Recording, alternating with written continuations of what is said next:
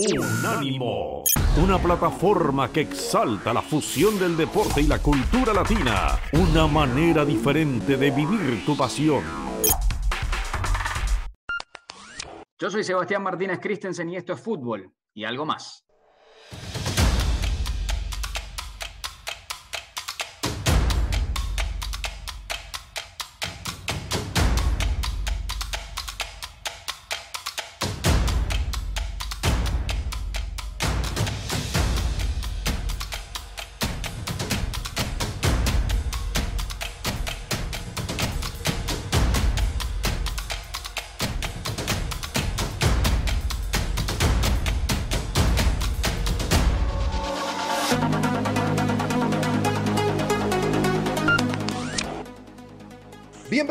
Esto es Fútbol y algo más. Un placer estar con ustedes, un placer. Gracias por su sintonía en este programa especial de la 56 edición del Super Bowl. Y qué mejor que Sebastián Martínez Christensen para platicar de este frenético, importante y trascendental partido que se desarrolló allá en el SoFi Stadium. Seba, ¿cómo estás? Un placer nuevamente tenerte con nosotros. Un abrazo, mi brother. El placer es mío. Ya de vuelta de Los Ángeles. De hecho, en Cleveland, en el momento cubriendo NBA, pero ha culminado una campaña de fútbol americano que seguramente quedará en la memoria por un buen tiempo. Seba, platícanos de este Super Bowl. Matthew Stafford, después de 13 temporadas, logró el ansiado anillo. Curiosamente, también Clayton Kershaw, después de 13 temporadas, fue campeón del mundo con Los Ángeles Dodgers. Gran momento para Matthew Stafford, lo celebró con su gente y gran mérito a toda su carrera deportiva. Y curiosamente, Stafford y Kershaw fueron al mismo secundario, eh, que se conocen desde chicos. Eh, sí, yo creo que Stafford es la fiel muestra de que el refrán es real, ¿no? El que dice, dime con quién andas y te diré quién eres. Son muchos los jugadores, Lalo, que llegan a la NFL con muchísimo talento y que sin embargo llega a una franquicia disfuncional y vemos como su confianza se agota en un abrir y cerrar de ojos. Y el hecho de disfrazar deficiencias de tu plantilla está reservado solo para pocos. Stafford llega ahora después de muchos años en Detroit, donde llevó a postemporada en tres ocasiones a los Lions, donde no ganó ni un partido de playoffs, a un equipo que estaba listo para ganar ahora y bien acompañado, hay que darle crédito porque se ha crecido en momentos importantes. Sí lanzó en el Super Bowl sus primeras dos intercepciones de estos playoffs. Sin embargo, cuando más importó, este ha sido el denominador común en el último cuarto. No lanzó intercepciones en toda la postemporada. Se creció en momentos importantes conectándose con su arma favorita, Cooper Cup, y hoy tiene su recompensa su recompensa. Y del otro lado, antes de entrar en la polémica de las cebras, del otro lado tenemos a un Joe Burrow espectacular. Un Joe Burrow que enamoró, no solamente dentro del emparrillado, sino también fuera de él. ¿Viste ese video cómo se acercaba con los jugadores de los Rams? Le decía, hola Donald, soy Joe, mucho gusto en conocerte, te admiro. Nosotros ya lo vemos como el campeón del LSU, como un gran jugador en la NFL que llegó al Supertazón apenas en su segunda temporada, pero es un niño apenas. Es un niño que estaba conociendo a sus ídolos y los estaba saludando. ¿Qué viene para Joe Burrow? Y perdóname por esta pregunta un tanto osada, pero por lo que vi, creo que será el sustituto de Tom Brady.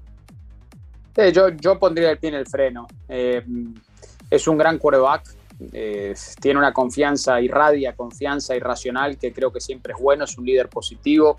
Este año, de hecho, él compartió con sus compañeros a principio de temporada una experiencia que tuvo con un compañero afroamericano donde jugando en el secundario empezaron a insultar a su amigo, vio lo que le hizo eso eh, a él y lo compartió con sus jugadores en los Bengals y eso le hizo ganarse el vestidor porque vieron que era genuino, vieron dónde estaba su corazón eh, y es un chico que tiene mucha humildad, pero a la vez en el emparrillado una confianza absoluta.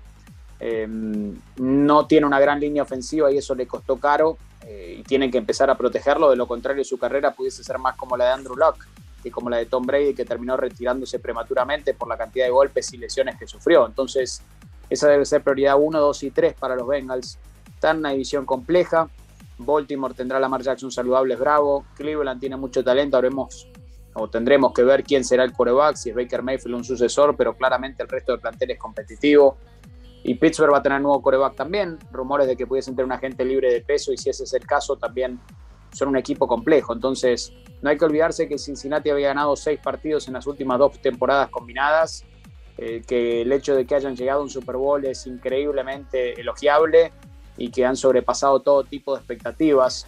Eh, me encanta Burrow, eso no va a cambiar. Ahora, ¿eso significa que los Bengals van a volver al Super Bowl el año que viene?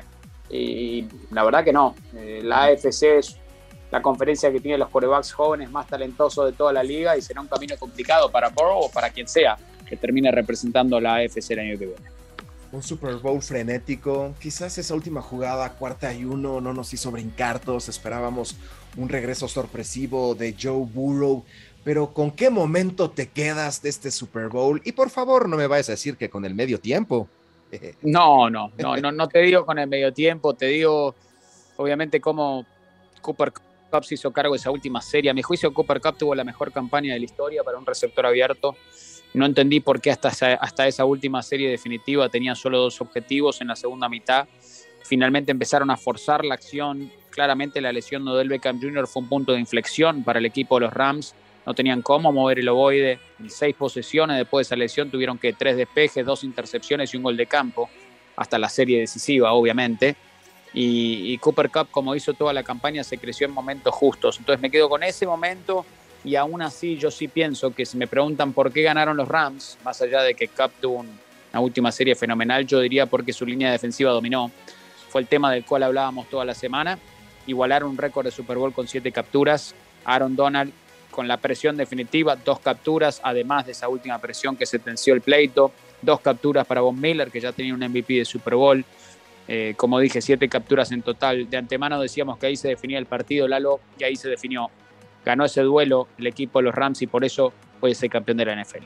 Sí, los coaches, los coaches. Sean McVay, de 36 años, Taylor, de 38, pero McVay ya había disputado un supertazón y Taylor no. Lo novatearon en este Super Bowl, tomó decisiones incorrectas en momentos muy puntuales. No lo creo. Hay que recordar que Zach Taylor y, McVay están intrínsecamente relacionados, ¿no? Eh, Taylor fue el coach de quarterbacks de los Rams bajo las órdenes de McVay. Los dos se llenaron de elogios en la antesala al Super Bowl. Los dos se conocen muy bien. Y en parte porque se conocen muy bien, creo que vimos un Super Bowl que tal vez tuvo menos fuegos artificiales de lo que muchos pensaban del costado ofensivo.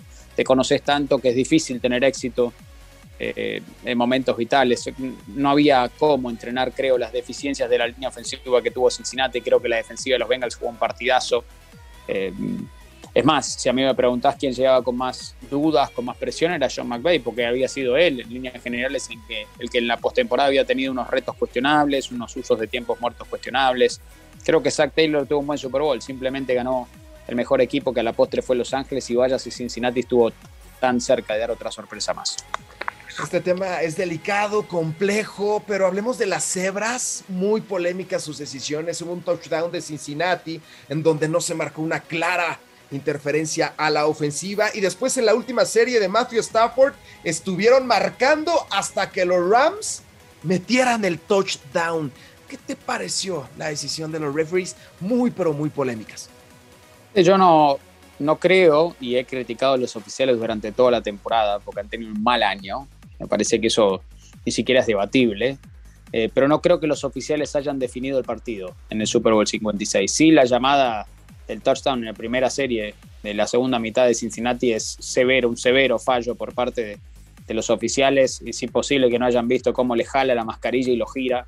Y claramente T. Higgins hay contacto ilegal en contra de Jalen Ramsey, debió haber sido penalidad y no touchdown. Eh, en la última serie yo coincido prácticamente con todas las llamadas, excepción de la interferencia que le cobran a Logan Wilson, eh, que hubiese hecho que los, que los Rams tuvieran un cuarto intento. Entonces, obviamente, uno puede decir, bueno, influyó mucho. Pero en el panorama macro, si tomamos en cuenta que a Cincinnati le dieron un touchdown, que los Rams terminaron ganando el Super Bowl, yo no creo que haya tenido una influencia directa. Creo que a la postre ganó el equipo que tenía un poquito más.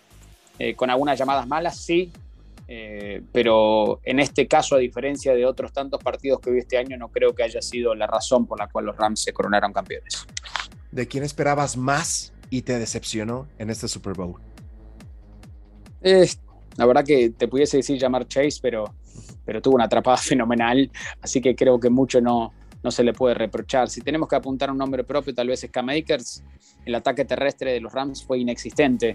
Y creo que nos da un par de lecciones importantes este Super Bowl, Lalo. O sea, puede ganar un equipo coronándose campeón pese a promediar 1.8 yardas por acarreo.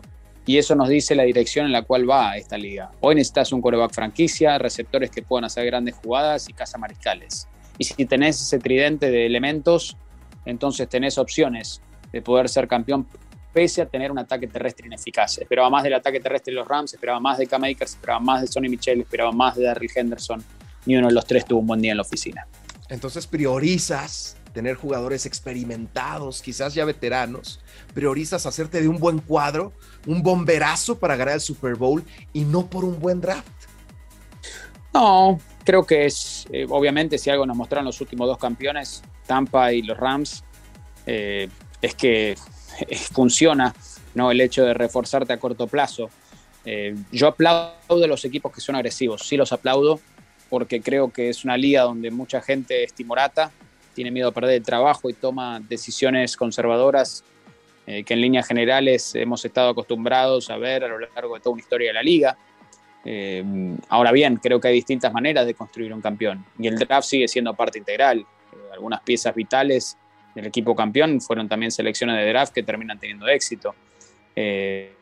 después el camino a la agencia libre te permite, sí, también es una, es una apuesta arriesgada. Si los Rams no eran campeones, hoy estaríamos diciendo todo lo contrario y que ahora hipotecaron su futuro y no tienen el anillo para demostrarlo. Le funcionó, por eso yo aplaudo la intención, más allá del resultado. Eh, aplaudo que la franquicia tuvo humildad, porque en su momento pagó mucho por Jared Goff y no le salió bien, pagó mucho por Brandon Cooks y no le salió bien, y sin embargo no se desvió del plan, no tuvo temor a admitir errores, siguió invirtiendo por esa vía, sabiendo que la ciudad de Los Ángeles necesitaba reconquistar a una fanaticada que venía de San Luis y que la mejor manera de hacerla en la ciudad de Los Ángeles, que es una ciudad de estrellas, es contratando nombres pesados y la ecuación le salió a la perfección.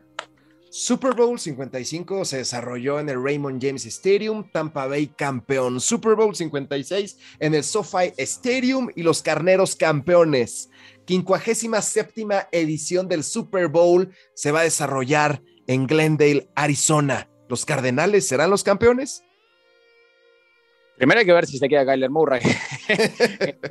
Después de que borró todas las, las cosas que lo vinculaban con los Cardinals en sus redes sociales, yo creo que se va a quedar.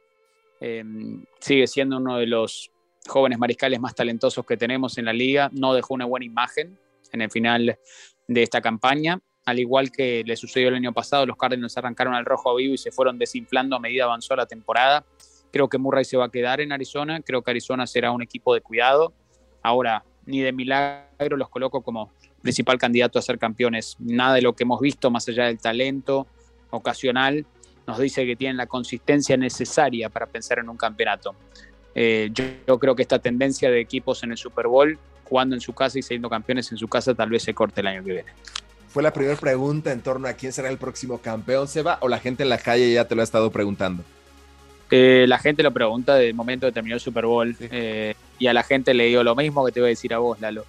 Em, la temporada baja recién comienza, se viene la agencia libre, y ya vimos lo importante que es la agencia libre, se viene el draft, y una vez que termine el draft, allí podemos hacer tal vez una evaluación más fidedigna, porque tenemos una idea más clara de cómo van a estar confeccionados los distintos equipos. Si hoy nos sentásemos aquí y diríamos, ¿saben qué? Este equipo va a ganar el Super Bowl.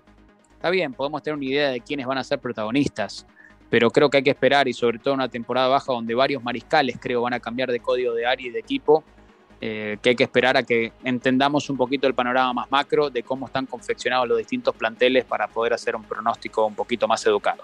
Seba, debemos de aprovechar esta gran oportunidad de tenerte con nosotros para preguntarte en dónde va a jugar Arch Manning. ¿En dónde va a jugar? Porque tiene una lista de seis universidades, ya desechó Clemson, diario se agrega una universidad. ¿En dónde va a jugar? ¿Y cómo has visto a este gran elemento próxima estrella?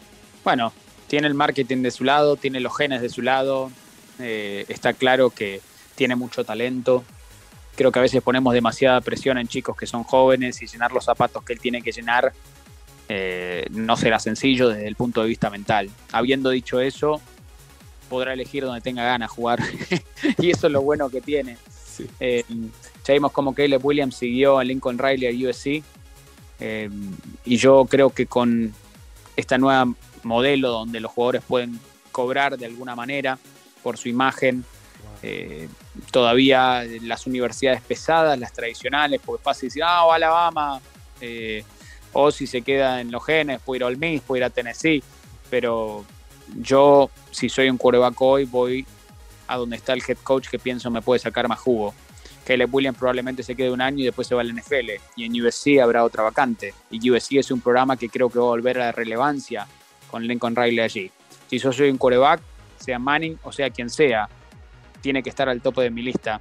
La Universidad del Sur de California, teniendo en cuenta que allí creo, Lincoln Riley ha probado ya que puede uno tras otro desarrollar a los corebacks y dar una oportunidad clara de estar jugando en el siguiente nivel. Sebastián Martínez Christensen, tremendo recorrido por el Super Bowl, por las expectativas, por lo que se vivió y ahora cerrando con fútbol americano colegial. Gran manera, gran programa, gran podcast. Te lo agradecemos infinitamente. Bendiciones y que sea un estupendo año este 2022 para ti. Gracias, Lalo. Igualmente, te mando un abrazo grande.